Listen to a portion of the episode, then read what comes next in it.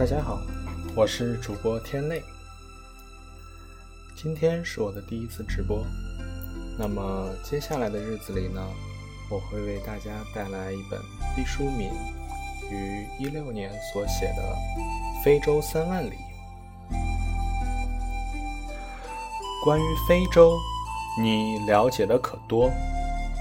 恕我问你几个小问题：你可知道非洲的全名？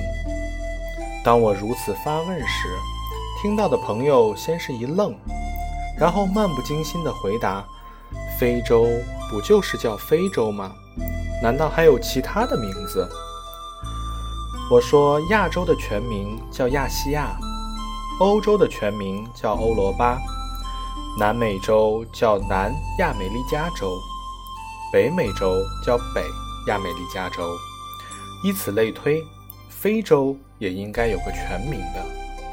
朋友怔了一下，缓过神后说：“那不一定，凡事皆有例外。比如南极洲，肯定没有另外的名称。你就别卖关子了，直接说吧。”看我固执决绝的样子，该人假装认真思愁后说：“非洲的全名，莫不是非常之洲？”非洲的确可以称得上是非常之洲，但它的名字不是来自这个说法。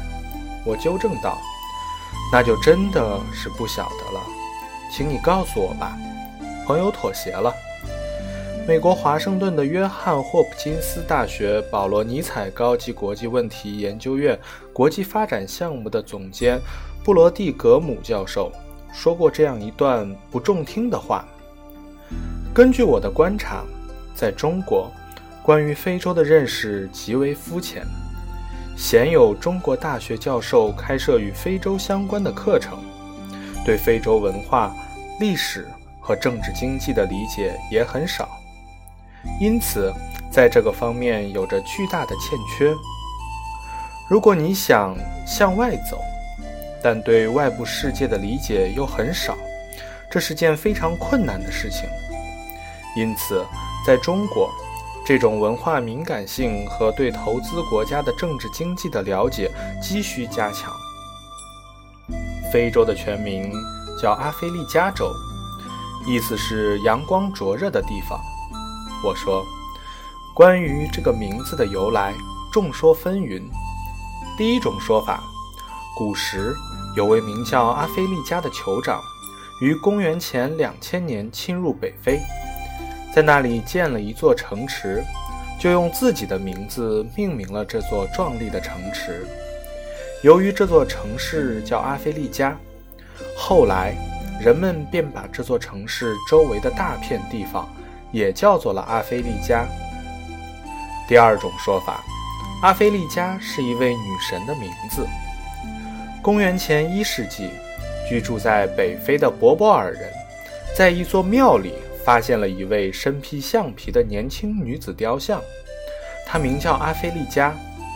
波波人于是拜认了这位女神做自己的守护神，然后以女神的名字阿菲利加命名了这块广袤荒凉的大陆。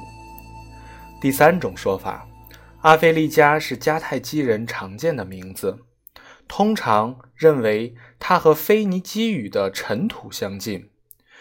于是有人认为，这片沉寂的大陆很有可能是由迦太基人命名的。第四种说法，阿非利加源于博博尔人的词汇，意为洞穴，原意是指在这一广大地区生活着穴居人。第五，暂且打住吧。关于非洲的命名由来，还有许多种说法。时间有限，恕我只捡几种常见的源头说罗列在此。关于名称的起源，也许并非最重要的事情。就像人，总要有个名字，不过是个符号。好在关于非洲后来的发展进程，各家的说法不再继续纷乱。古罗马人通过三次布匿战争打败了迦太基人，建立了阿非利加行省。之后，罗马帝国的版图不断扩张，阿非利加的名字随着罗马人的铁骑疯狂地延展并传播。它从最初只限于特指非洲大陆的北部地区，扩大到了从直布罗陀海峡至埃及的整个东北部辽阔区域。于是，人们把居住在这里的罗马人和本地人通通叫阿非利干，即阿非利加人。在以后，这个词儿继续野火般的蔓延不止，直到今天泛指整个非洲大陆。让我始终心生疑惑的是，阿非利加，按照中国人的习惯，应该称它为阿洲，不该取第二个字音命名啊。就像我们不能把亚细亚说成是细洲，不能把欧罗巴称为罗洲。先说说非洲的面积吧，从小学地理讲到每个省份和地区，首先就是记住面积，这很单调，且需要死背。那时完全不明了面积的重要性，觉得就是一个枯燥的数字。随着沧桑感的增加，才明辨这个指标的重要性。找男朋友一定要问身高，所以对于某个地域的了解，不知道面积、历史就无从谈起。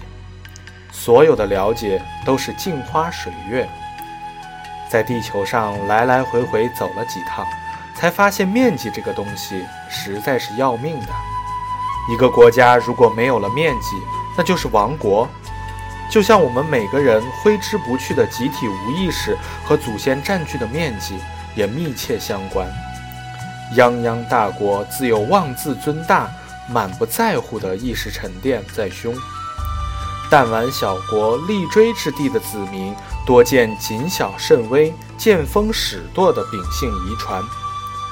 所以，无论你因为幼年的考试而对面积等数字多么深恶痛绝，也请心平气和地记住非洲的面积。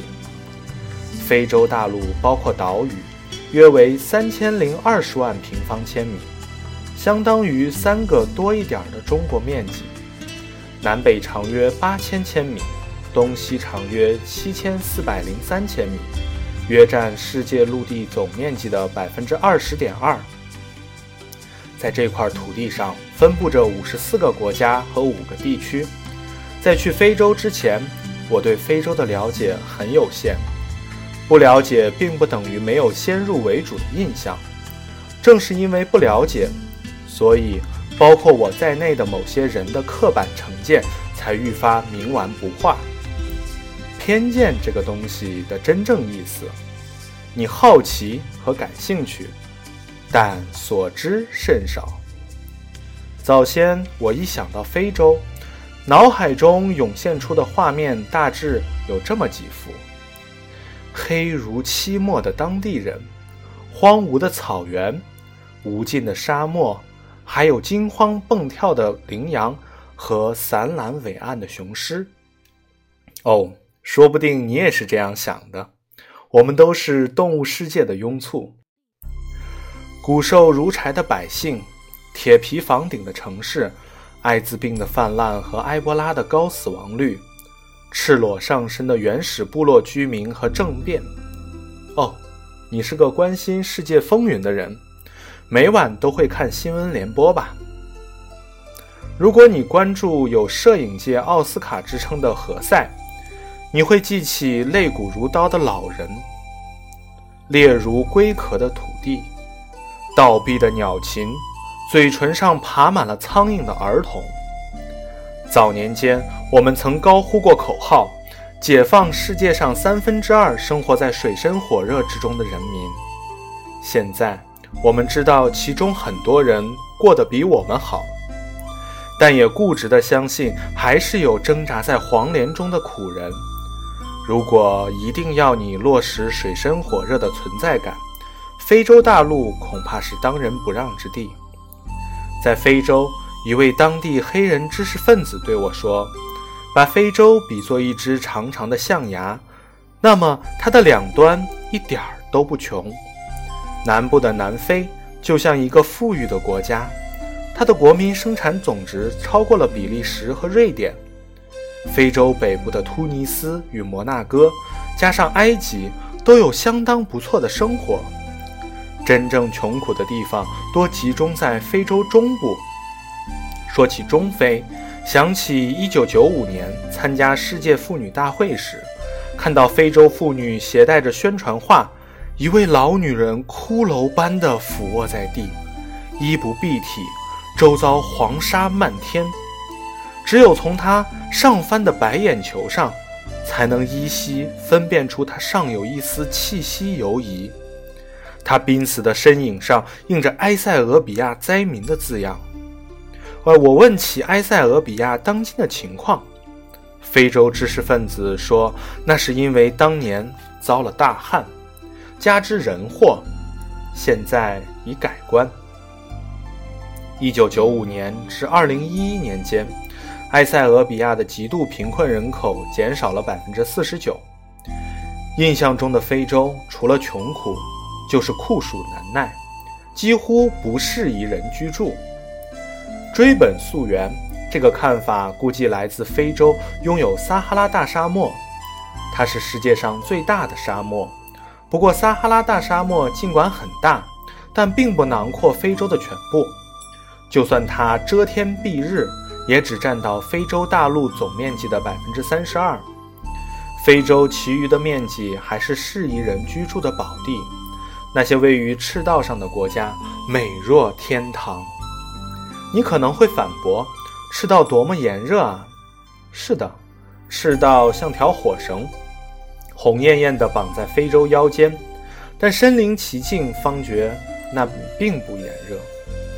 要知道，决定自然界温度的，除了纬度这个因素，还有个大智若愚的狠角色，那就是高度。不要忘了，非洲是高原，海拔每升高一千米，气温就会下降六摄氏度。不可一世的纬度在温和隆起的高度面前倒地便败，居了下风。那些被赤道腰斩的国家，比如肯尼亚、乌干达、刚果金和刚果布，还有加蓬，由于地势较高，年平均温度基本维持在二十多摄氏度。犹如咱们云南的昆明，四季如春。实不相瞒，之前我还有一个诡异的想法，觉得那里遍地行走着威风凛凛、头插羽毛的酋长，野生动物东游西逛，横冲直撞。百闻不如一见，真相并非如此。即使是在非洲国家公园和私人领地的野生动物保护区。你能不能看到种类和数量足够多的野生动物，也完全没有保证。一切取决于你的运气。野生动物比想象的要稀少很多。到了非洲，未曾和多种野生动物晤面而悻悻而返的旅人绝不在少数，只是他们大多不说，反正看见还是没看见，只有非洲无言的天空知道。说到神秘莫测的酋长，对不起，除了在原住居民保护区看到那些身披制服的表演者，真正手执权杖的土著酋长，我是一个也没见到。很多非洲国家已渐渐跨入了现代化的门槛，少许保留下来的酋长们，无奈地隐没在荒野深处，一般人无缘相见。印象是传说。最后再来说说非洲人的肤色，习惯上总是说黑非洲，好像非洲都是黑色人种。从南到北，在非洲大陆几万里路，才发现这块土地更多的是混血融合的人。惊奇地发觉，黑色皮肤并不是铁板一块，而是分很多层次。有黝黑发亮的炭黑，像哑光一样能吸收所有光线的深黑，微微泛着黄色的棕黑，更为明亮的黄黑，还有稀释如淡墨水的淡黑。无数细微的差别，让你觉得人的皮肤原来可以如此富有层次感。常常会看见打着太阳伞出行的黑人女子。瞧着艳丽花伞下黢黑的面孔。我有时会毫无恶意地撕除，都黑成这个样子了，阳伞的用处几近于无吧？但听到埃塞俄比亚人非常正式地说：“我们不认为自己是黑色人种，只是被晒黑的人。”非洲的人种大而化之地说，在撒哈拉沙漠以南地区，生活的是土生土长的非洲黑人，而在北部非洲，如阿尔及利亚、埃及、摩洛哥、突尼斯等国，是白色人种的阿拉伯人。而在马达加斯加，则是黄种人。在非洲度过了几十天，实在是走马观花、浅尝辄止。不过，我的若干误解渐渐地被澄清，愿把这些心得与更多的人分享。好吧，地理概况暂且说到这儿，以后我们找机会再卷土重来。现在坦诚交代，我为什么？要去非洲，所有的旅行都是有前因后果的。那种所谓一场说走就走的旅行，基本上都是对旅行的敷衍了事和不求甚解。世上没有无缘无故的爱和恨，也没有无缘无故的旅行。越是无缘无故说走就走，原因越是隐藏的很深，难得破解。两千零八年，我乘船环球旅行，走的是北半球航线，主打人烟稠密的亚洲、欧洲、美洲。对于非洲，只是轻轻掠过了北部。通过埃及的苏伊士运河，本老妪决定在有生之年去一次非洲，趁眼已花、耳未聋这档口。瞻仰这块神秘的大陆，一个想法就像一颗橘子的种子，可惜没有魔术师，不能让橘子立刻长出绿叶，挂满金灿灿的橘子。咱们普通人对于心底的念想，能做的事儿只有积攒盘缠和等候时机。等待时机这事儿不能太着急，也不能太懈怠。太着急就容易仓皇，太懈怠了就容易碎气。于是我开始呼风唤雨，每日兴起法术。呼风就是天天早上都想想要去非洲这件事儿，期望吸引力法则让我心想事成。幻语就是高度留心和非洲有关的一切信息，集腋成裘。自我大兴法术之后不久。收到一家旅行杂志的电话，说他们看到我在新浪微博上的一篇博文，内容是在加拿大寻找北极光的事儿。他们说很想采用这篇博文在杂志上刊出，征询我的同意。此等天上掉馅儿饼的事儿，我自然忙不迭地表示赞同。临放下电话的时候，对方说：“毕老师，可还有什么要交代的事儿？”我很没出息地说：“除了寄样刊，记得付稿费啊！我正在攒去非洲的盘缠呢。”对方很周到地说：“稿费虽微薄，一定会速付，请放心。同期杂志上也有关于非洲旅行的信息，您可以留意。”于是盼着那一期杂志，不是为了自己的文章，而是为了非洲的资讯。杂志终于到了。相关的文章是介绍一列叫做“非洲之傲”的火车，顶级奢华，终年驰骋在非洲大陆上，有多条线路可供挑选。最精彩的是，它有一趟一鼓作气穿越非洲的旅程，两年发一趟车。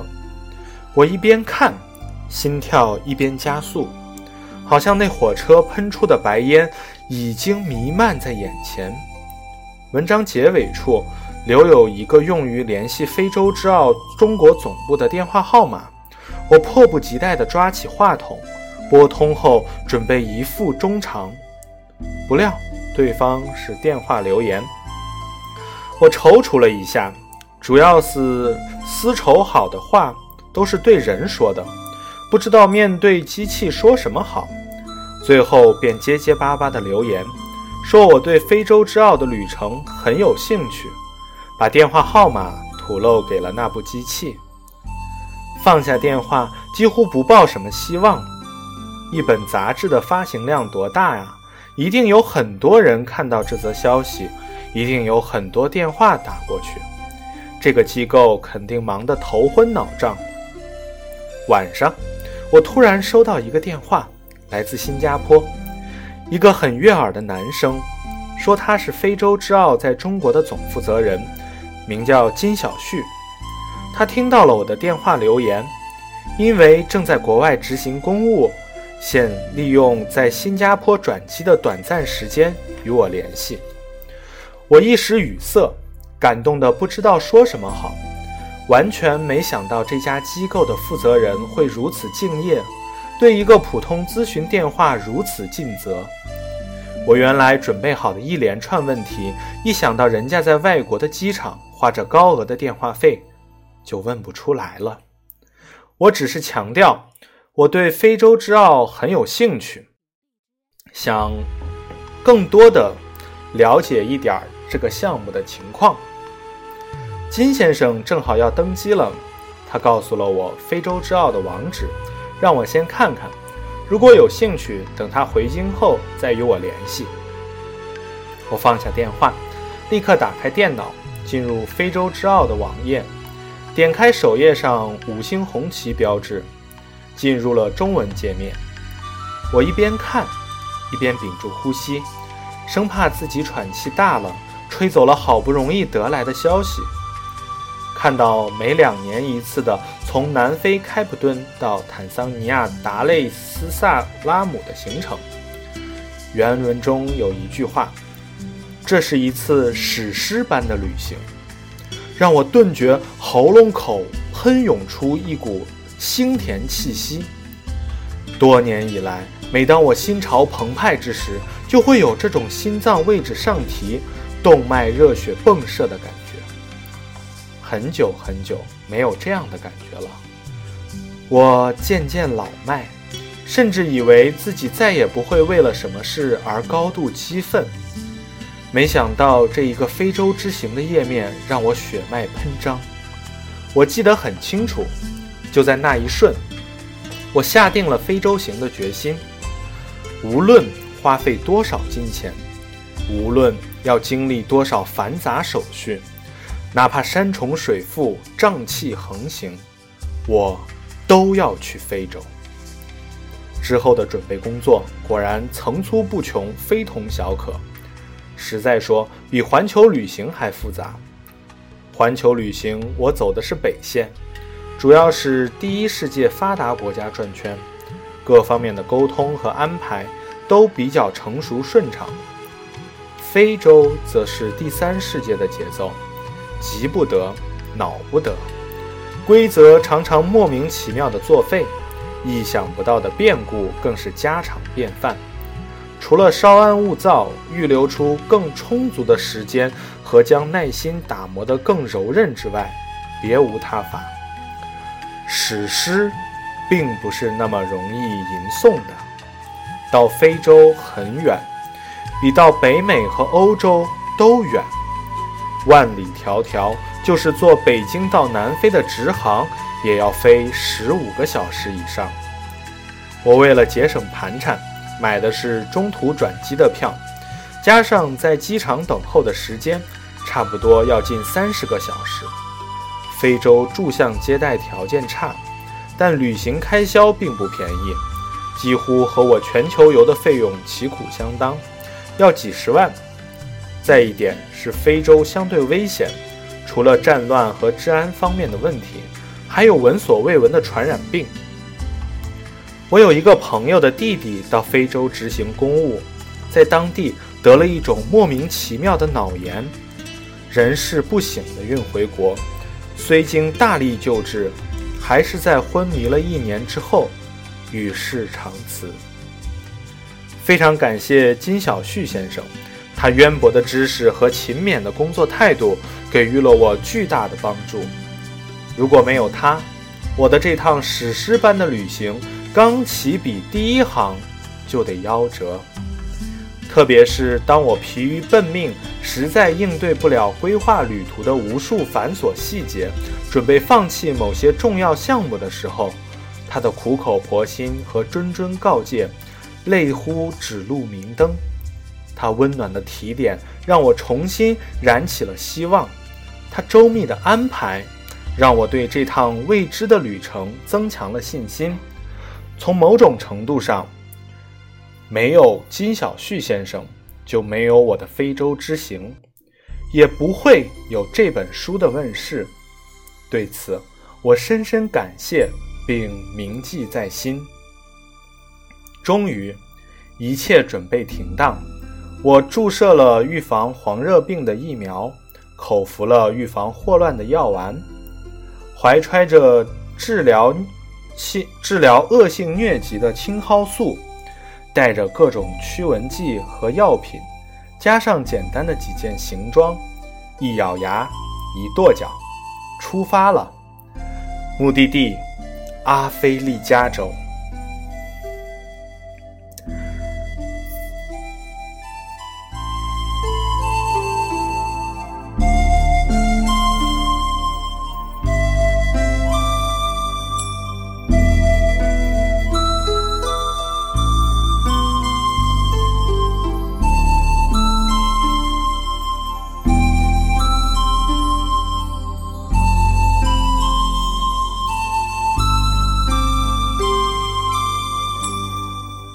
那么，感谢大家今天的聆听。我们今天讲的是本书的序言，为什么要到非洲？明天我们将会开始本书的正文，第一章便是露西说：“欢迎你回家。”那么，各位听众，我们明天见。